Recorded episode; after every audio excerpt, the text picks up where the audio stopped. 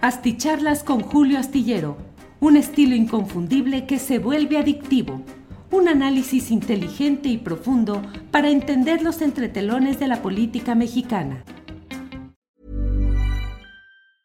Even when we're on a budget, we still deserve nice things.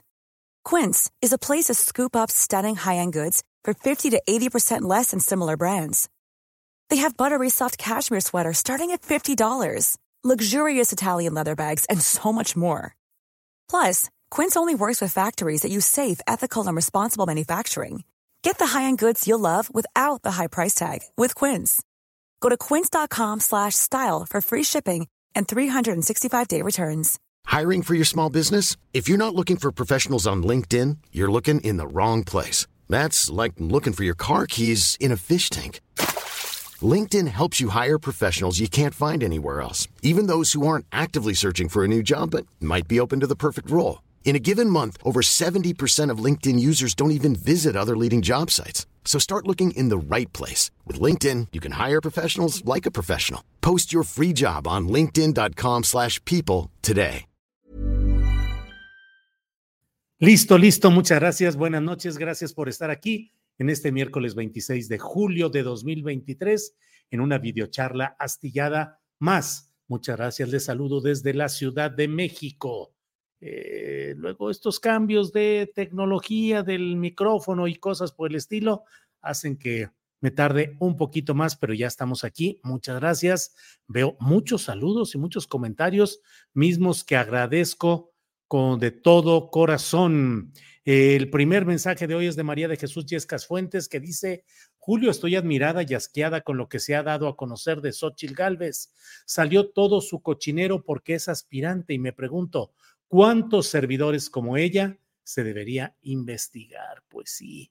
Segundo lugar, Armando Alcántara Lomení dice, esperando al maestro astillero. Tercer lugar, Alex Gutiérrez dice, excelente entrevista a la señora Claudia Sheinbaum con tu gran estilo. Gracias, Alex. Eh, Carolina Guzmán nos envía saludos también.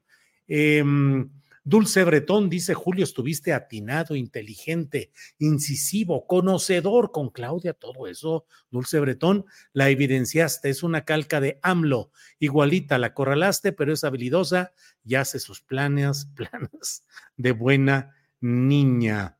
Bueno, eh, Julián Falcón dice, Julio, hoy te le fuiste con todo a Claudia, pero me gustó que fuera un empate, dice Julián Falcón. Rosalía Hernández.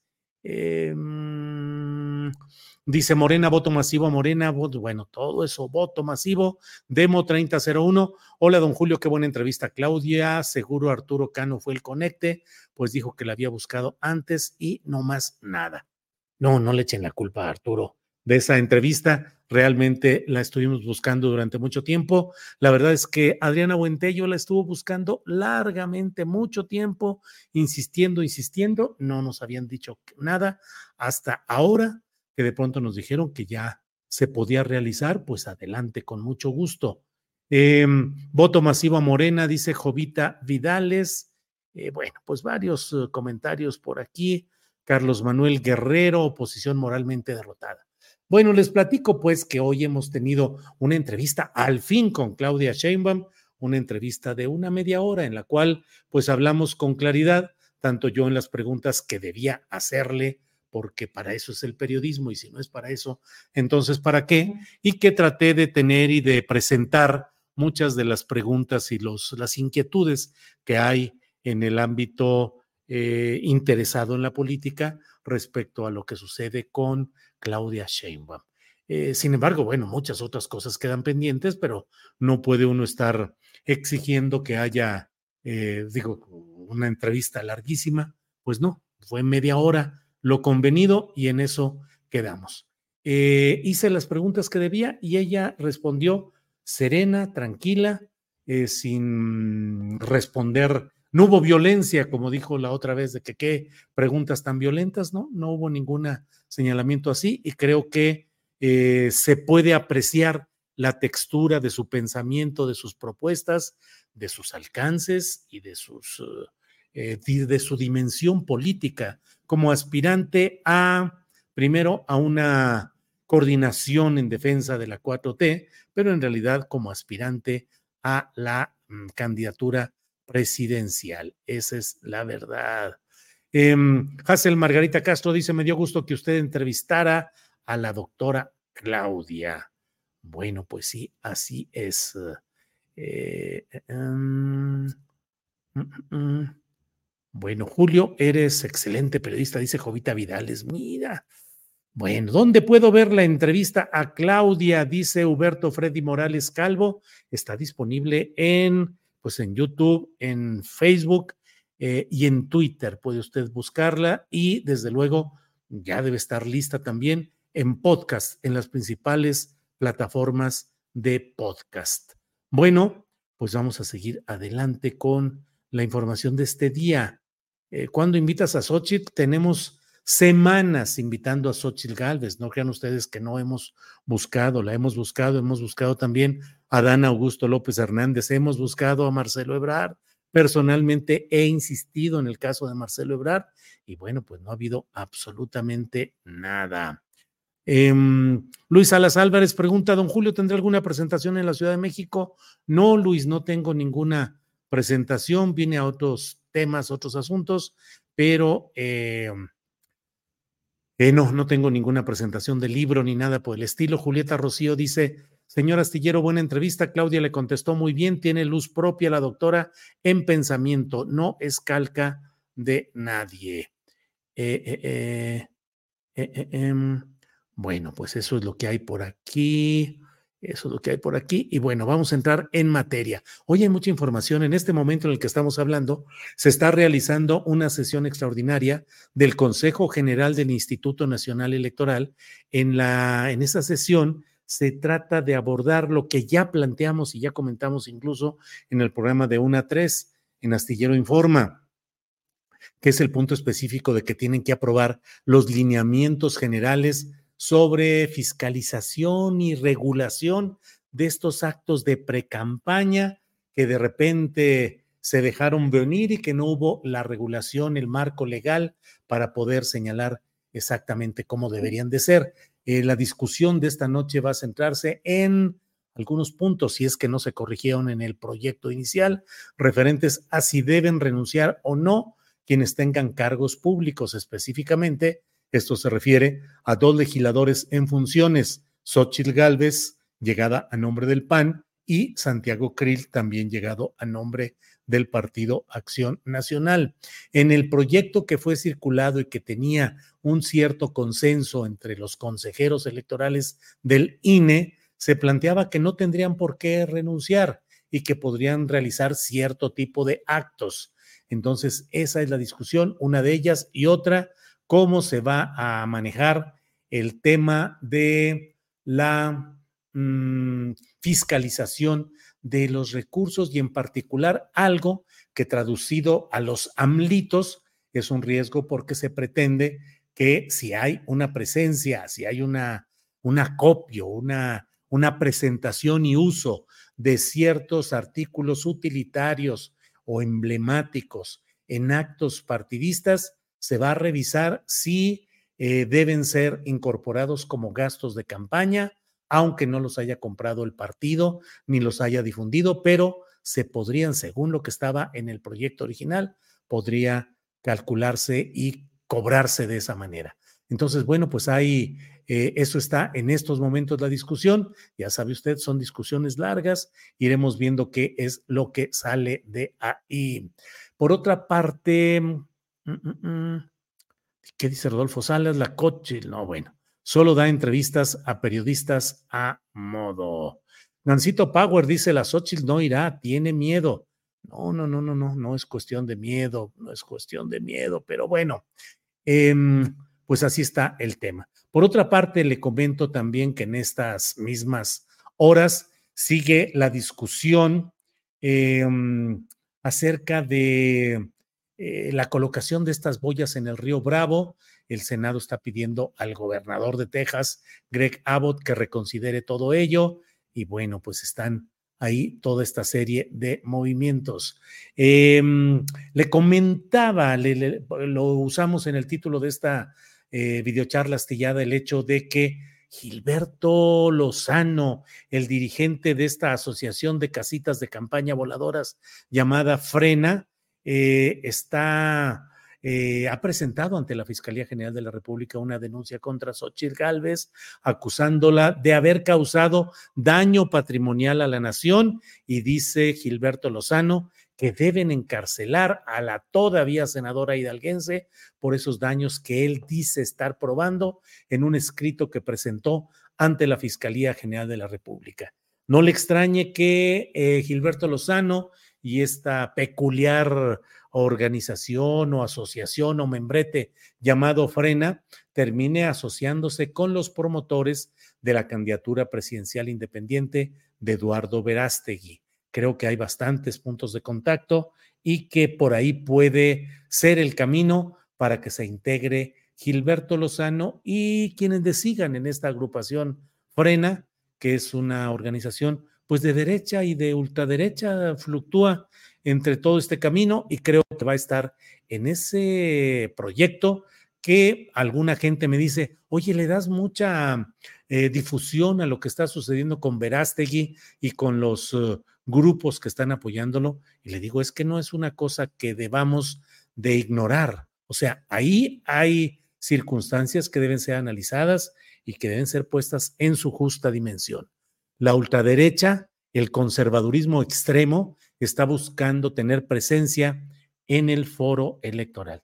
En el foro, eh, tantito, en el foro eh, electoral, y ello me parece a mí que de una u otra manera va a significar que tengan ganancias políticas, que avancen poco o mucho, pero habrán de avanzar porque están organizándose y porque quieren participar con esa candidatura que va en contra de Acción Nacional particularmente y en concreto en contra de Xochitl Galvez. Es decir, ellos van abiertamente contra Xochitl Galvez, la consideran mm, algo que es contrario a los ideales de la auténtica derecha, la llaman comunista, trotskista, socialista, abortista, mil cosas por el estilo, em, otros términos que me ahorro, pero em, todo ello, interesante lo que ahí se está viendo y que tenemos que observarlo con todo cuidado. Por otra parte, le comento también que hoy el presidente de la República dio a conocer en la conferencia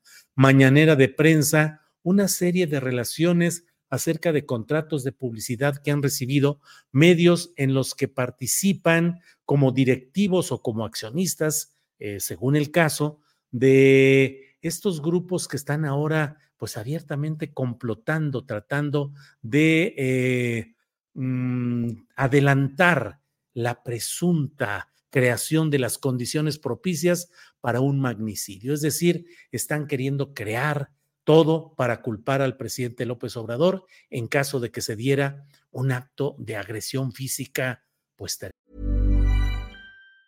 Hey, it's Ryan Reynolds and I'm here with Keith, co-star of my upcoming film If, only in theaters May 17th. Do you want to tell people the big news? All right, I'll do it. Sign up now and you'll get unlimited for $15 a month in six months of Paramount Plus Essential Plan on us. Mintmobile.com slash switch. Upfront payment of $45 equivalent to $15 per month. Unlimited over 40 gigabytes per month. Face lower speeds. Videos at 480p. Active Mint customers by 531.24 get six months of Paramount Plus Essential Plan. Auto renews after six months. Offer ends May 31st, 2024. Separate Paramount Plus registration required. Terms and conditions apply if rated PG. Millions of people have lost weight with personalized plans from Noom like Evan, who can't stand salads and still lost 50 pounds. Salads, generally, for most people, are the easy button, right? For me, that wasn't an option. I never really was a salad guy. That's just not who I am. But Noom worked for me. Get your personalized plan today at Noom.com. Real Noom user compensated to provide their story. In four weeks, the typical Noom user can expect to lose one to two pounds per week. Individual results may vary.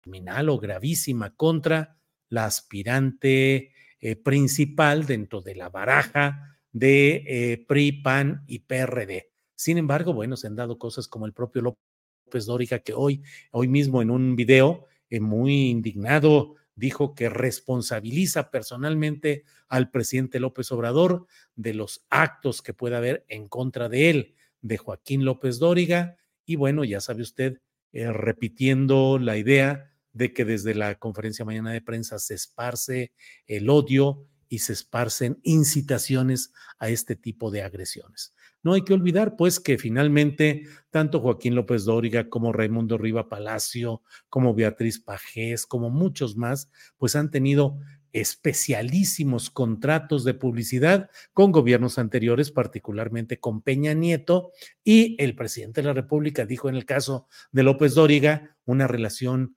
eh, del grupo o una relación con Carlos Salinas de Gortari. Es importante precisar que la asignación de contratos de publicidad no constituye por sí mismo un acto de corrupción. El acto de corrupción consiste en que a cambio de, esa, de ese ingreso eh, te constituyas en un vocero de los intereses y de las posturas de aquel que te da publicidad, pero que al mismo tiempo quiere comprar tu criterio, tu voz y tu punto de vista. Creo que ese es el gran punto y la gran diferencia. En más de una ocasión lo he dicho aquí en estas mismas videocharlas astilladas, les he dicho que a mí me parece que el punto clave en esta relación de convenios de publicidad que son naturales en los medios de comunicación, es decir, los medios de comunicación legítimamente venden espacio publicitario para diferentes tareas que pueden estar relacionadas con lo privado, con empresas privadas, con organizaciones sociales, movimientos, sindicatos, grupos que eh, hacen convocatorias a actos públicos, o bien con los gobiernos que tienen partidas aprobadas por los congresos para asignarlas a esas tareas de comunicación social. El punto es cuál es la postura del directivo de esos medios o del dueño de esos medios ante tales convenios. Si se los dan para que hable bien del que da esos convenios y para no eh, publicar nada que vaya en contra de él, eso es corrupción y eso es el chayo, eso es chayote de verdad. Si por otra parte el que recibe ese tipo de convenios, y me voy a los ejemplos clásicos, digo, hay publicaciones que se han mantenido a toda costa a pesar de que reciben, de que tienen, de que tienen personal que se dirige específicamente a la venta de espacios publicitarios, tienen gerencia de publicidad, está expresado en los directorios de todos los medios de comunicación, gerente de publicidad, algunos le ponen gerente de publicidad estatal o gubernamental, que son los que se dedican a buscar este tipo de publicidad. Bueno, el punto es si trastocas, si vendes, si corrompes, si perviertes la publicación en la que estás dirigiendo o, o que eres dueño o accionista para responder a ese tipo de intereses. Y aquí el gran problema está en lo que se plantea en que este tipo de personajes que hoy están generando eh, orquestadamente esta campaña de los, del presunto magnicidio, pues forman parte de esa nómina de super beneficiados que sin tener la gran difusión ni la gran audiencia, recibían mucho de este dinero.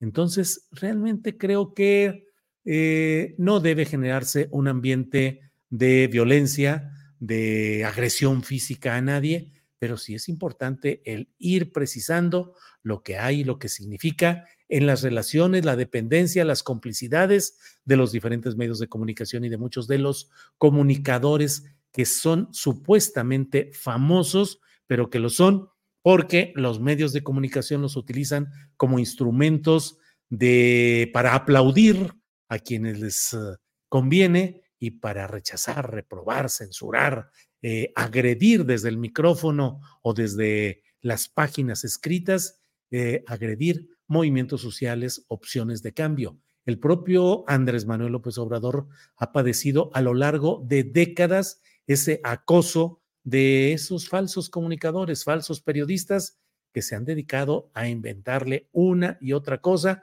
como también al ingeniero Cuauhtémoc Cárdenas en los momentos en que iba en ascenso su movimiento y cuando retó al poder salinista y al poder priista, también eran las mismas voces, las mismas que ahora lo elogian y dicen que es eh, un héroe de la democracia, eh, sobre todo para contrapuntearlo con López Obrador, son los mismos que antes le sembraron una serie de infundios, calumnias, de insidias, de agresiones verbales y periodísticas. Bueno, em, eh, Armando Alcántara Lomelí dice a Jacobo lo está asesorando René Casado. Pues no sé a cuál Jacobo, pero bueno. Eh, la política es comer caca sin hacer gestos, lo dijo un gran priista hace décadas, César Juárez Juárez. Además, César, dicen que no solo es comer eso sin hacer gestos, sino terminar y pedir otro plato y otro plato, eso. Pero no se crean, es eh, mucho de lo, de lo que se está viendo y lo que se está viviendo, pues es eh, una deformación de la política, que yo creo que hay que estar muy claros en todo ello. Em, eh, Rosario Figueroa dice ardidos porque trastocaron sus grandes privilegios. López Dóriga, Ciro, Loretito, Broso, Krause, Aguilar, Camín, tantos más. Eh, lo que en la política llaman nado sincronizado, dice Rafael García. Bueno, pues aquí andamos con esta información, como los 900 millones que ha recibido la jornada en este gobierno, dice Estuardo Rein.